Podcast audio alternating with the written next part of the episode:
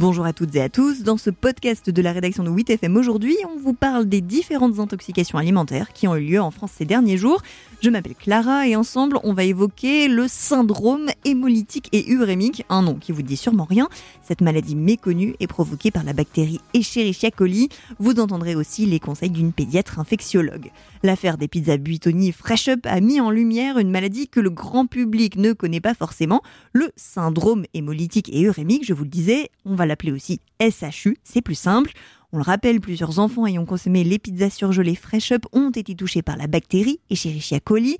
C'est elle qui est à l'origine du SHU. Il y a beaucoup de gens qui peuvent être infectés par cette Escherichia coli qui vont avoir euh, aucun symptôme ou une petite diarrhée et c'est fini. Et quelques rares personnes, alors euh, c'est un peu plus difficile de savoir exactement quelles personnes vont avoir ce gros syndrome qu'on appelle syndrome hémolytique et urémique, avec du coup euh, pronostic au niveau rénal, au niveau neurologique, cardiaque. Les conséquences de cette maladie peuvent être lourdes. Certains enfants se retrouvent par exemple avec des traitements médicamenteux à vie.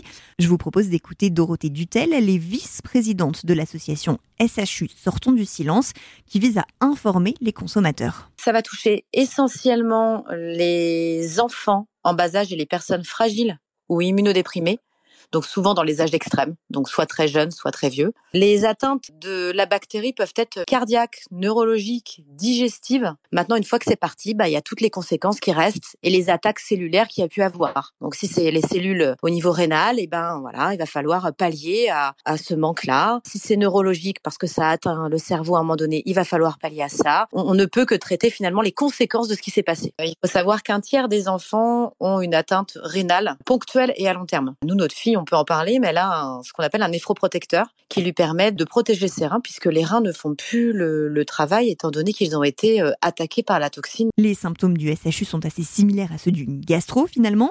Le docteur Marion Favier est pédiatre infectiologue au CHU de Bordeaux. Elle détaille les signes qui peuvent vous alerter. En fait, au début, ça donne des syndromes de gastroentérite, puisqu'en fait, cette Escherichia coli est une bactérie et peut donner soit rien, soit un tableau de gastroentérite, et il y a des gastroentérites qui vont guérir et certains vont évoluer vers le SHU et donc devant un, enfant qui aurait mangé donc ça c'est les pizzas à Butoni très chouette parce que du coup tous les gens qui ont mangé des Butoni euh, nous appellent régulièrement. On verra l'enfant qui a une gastroentérite aiguë euh, euh, avec vomissement diarrhée fièvre et qui en fait ira de moins en moins bien. Qui deviendra tout pâle qui fera plus pipi qui aura parfois des œdèmes. Alors qu'une gastroentérite aiguë on sait qu'on vomit on a la diarrhée au bout de deux trois jours ça va mieux donc ce côté, mon enfant n'évolue pas bien et a tendance à être de plus en plus pâle, de plus en plus euh, fatigué, à faire moins pipi. Alors ça peut être l'évolution de la gastroentérite parce qu'il se déshydrate, mais ça peut être aussi vers ce syndrome hémolytique et. Donc il faut consulter son médecin traitant qui réussira à évaluer les choses et s'il y a besoin, il s'aidera d'une prise de sang ou d'autres analyses euh, qui nous permettent vraiment de bien trancher. Et sachez d'ailleurs que les autorités de santé font des recommandations pour essayer de limiter ces contaminations. effectivement, il faut bien cuire les aliments. Les légumes, bah, il faut les peler, les laver ou les cuire. Les fromages ou les crus, bah, c'est déconseillé chez les enfants, alors pas avant 5 ans.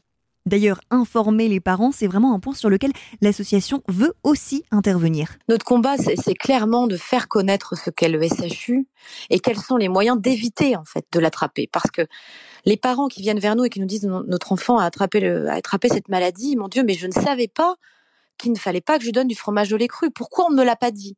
Pourquoi au moment de la diversification alimentaire, on m'a pas dit évitez ça?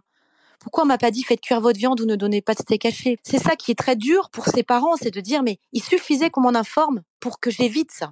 Et nous, notre, notre rôle aujourd'hui, il est vraiment d'informer que les pédiatres, que les médecins intègrent ça à leur discours lorsqu'ils rencontrent des jeunes parents. Parce que c'est évitable. Aujourd'hui, c'est à peu près 160 cas à l'année. C'est presque un tous les deux jours. Et quand vous êtes face à ça avec votre enfant, bah, bah les parents, ils, ils se retrouvent euh, un peu seuls. Après le rappel des pizzas fresh up de Butoni, justement, il y a eu aussi le rappel des produits Kinder pour risque de salmonellose et celui des fromages pour risque de listeria. Ce sont des affaires qui sont encore en cours avec une enquête d'ailleurs dans le cas des pizzas fresh up de Butoni.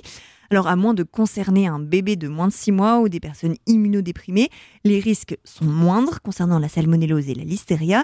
Le docteur Favier nous fait quelques précisions. On sait que ces salmonelloses donne la plupart du temps des, soit des portages asymptomatiques, il y a des gens qui peuvent être, qui peuvent être porteurs sans avoir de symptômes, soit des formes de gastroentérite fébrile qui peuvent euh, vraiment dans la plupart du temps, euh, ça se résout euh, spontanément avec un traitement symptomatique, c'est-à-dire faire attention essentiellement à l'état d'hydratation, à améliorer le confort parce que ça peut donner des douleurs abdominales. Pour la salmonellose, il faut surveiller l'apparition de symptômes entre 3 heures et 3 jours après avoir mangé les chocolats concernés. Au-delà de 72 heures, il n'y a plus d'alerte. Par précaution, quand on suspecte un cas de salmonelle, c'est une bonne idée d'aller voir son médecin traitant pour qu'il examine, qu'il fasse bien le point sur les traitements symptomatiques. Il y a parfois de, des enfants qui n'ont pas de signes de gravité sur le plan de l'évolution de la bactérie, qui par contre ont des douleurs abdominales telles qui nécessitent d'être hospitalisés pour les soulager le temps que la bactérie euh, s'en aille euh, grâce à leur système immunitaire. La Direction générale de la santé a conseillé aux médecins de rester vigilants, surtout qu'ils doivent gérer en ce moment aussi